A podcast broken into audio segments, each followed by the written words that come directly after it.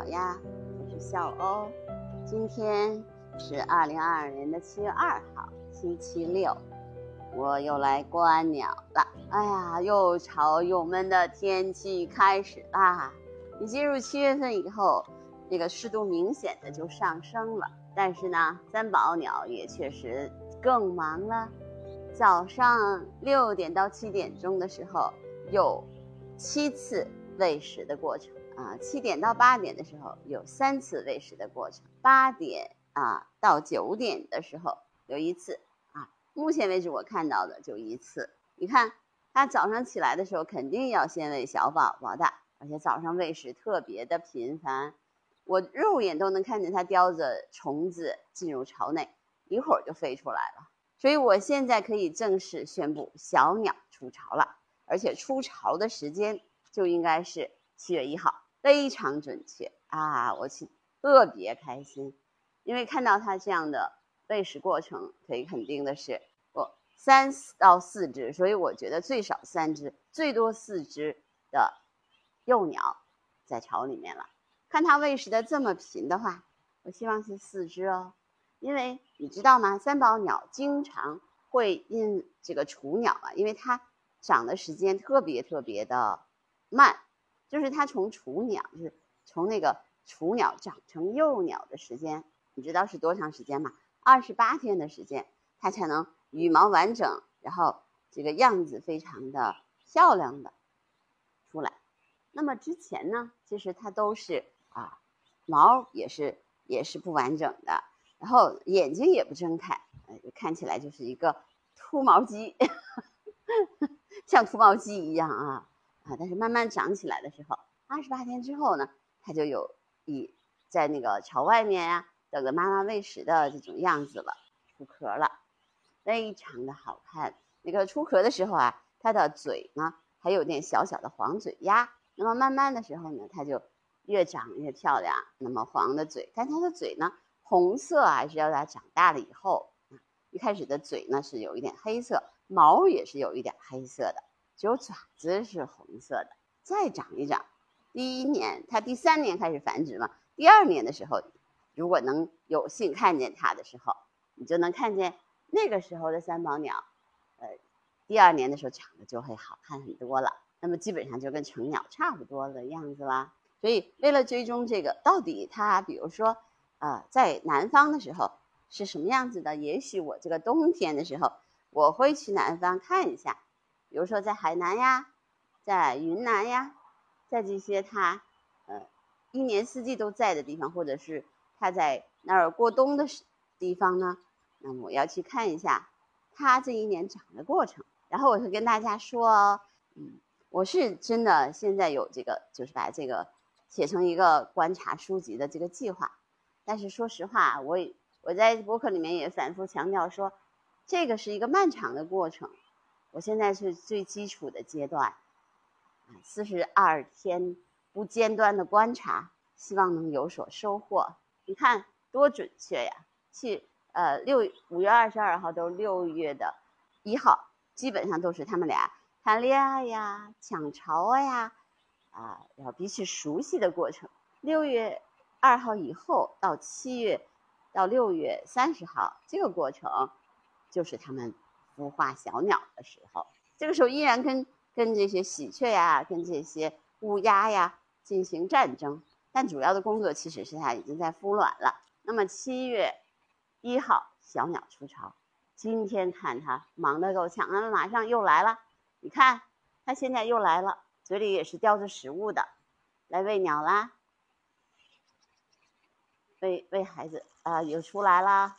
你看，听到我这个这个。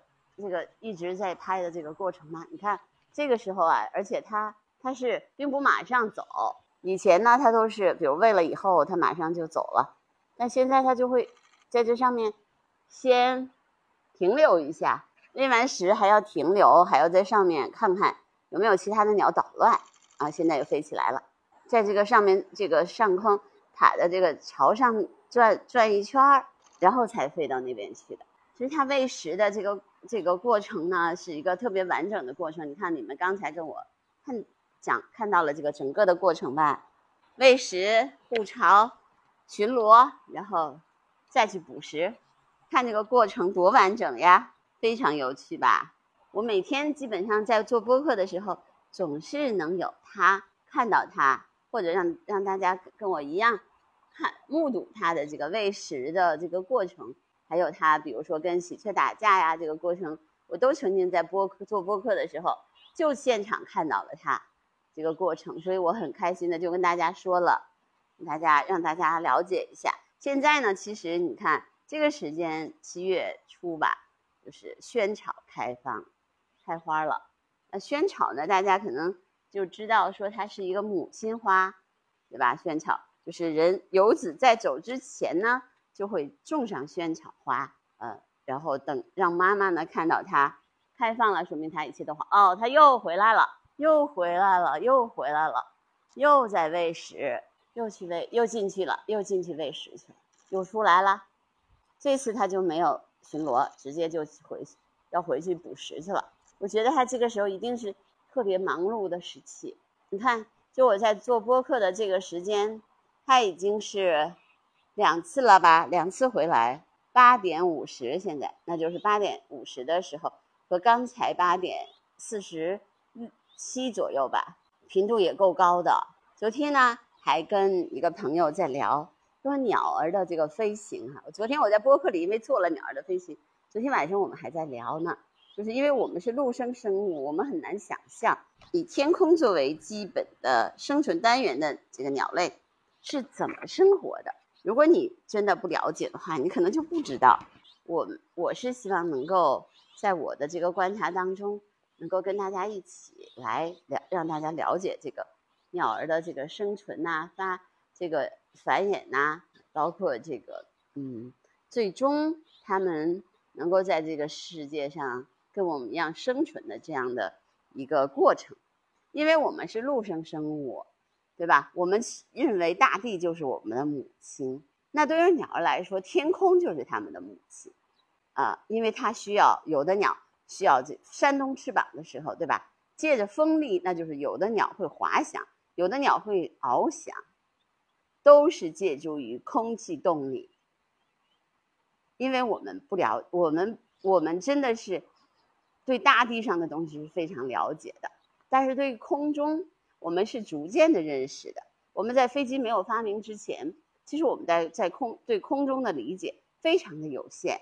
即使是现在，比如说在多高的空中有什么样的昆虫，我们还是不如鸟知道的多。所以，其实作为呃，我我们人类作为啊这个世界的在地面上的啊，现在目前为止说我们是占优势的物种，那我们在空中还并不占优势。我们在空中除了飞机之外，我们可能有小型的无人机啊，还有这些，那都是模拟鸟儿的，是吧？我们还是没有鸟儿占据的空间大。比如说，我们鸟儿也有它自己以陆地为。为基本的生存呃范围的领域的这样的一些鸟类哈，我们知道，我就一直在说的企鹅啦，是吧？鸵鸟啦，这些不会是不会这个飞的这些鸟，也一样在这个地上找到了找到了这样的生存的方式。还有比如说，我们说河乌，为什么说所有的乌河乌类的鸟都是非常有趣的？因为它不但能够呃在呃天上翱翔。还能够在水底下走路，啊，水底下走路，而且能够在水底下走路，水底下去潜到水里面去吃鱼，不单吃鱼啊，而且吃小的贝类。它为什么可以这样呢？是因为第一，它有不透水的羽毛；第二，它有可以覆盖的鼻鼻黏膜，就鼻子上面有一个膜，它可以覆盖，等着它下水的时候。那个膜就自然的覆盖到它的鼻子上了，可以移动的鼻覆盖膜。那么还有第三呢，河乌呢还有透明的眼脸，它就可以睁着眼睛，可以让它在水底下看清楚小鱼和小虾。你能想象吗？所以我有的时候觉得，我们必须得站在这些鸟儿的角度，站在他们的视野视角上去想想象这个世界。了解这个世界，你看，我今天早上就在跟跟大家做播客的这个时间，我们又看到了两次的三毛鸟的喂食，一次是它八点四十八分，还有一次是八点五十分，这个时间段，它们就这样的频繁的来喂食。还有一次还飞到了塔上面，应该是东边的这个塔箱上面去护巢，看一看有没有其他的鸟来攻击它的这个巢。护护小鸟啊，这个时候你想想，护崽心切，知道吧？这个时候的鸟都是不能惹的。这个时候，所有的鸟都非常的凶猛啊。今天是星期六，大部分人都在睡懒觉。可是对我来说呢，这是只是一个平常的工作日。这就是我现目前的这个工作，而且我会持续的观察。嗯，我我愿意。当然，这个工作一定是跟我的兴趣有关系的啊！如果我没有兴趣的话，我肯定不会好好的做。那我就把工作和我的兴趣结合起来喽。啊，就像我的播客一样啊！那今天的播客就到这儿吧，拜拜。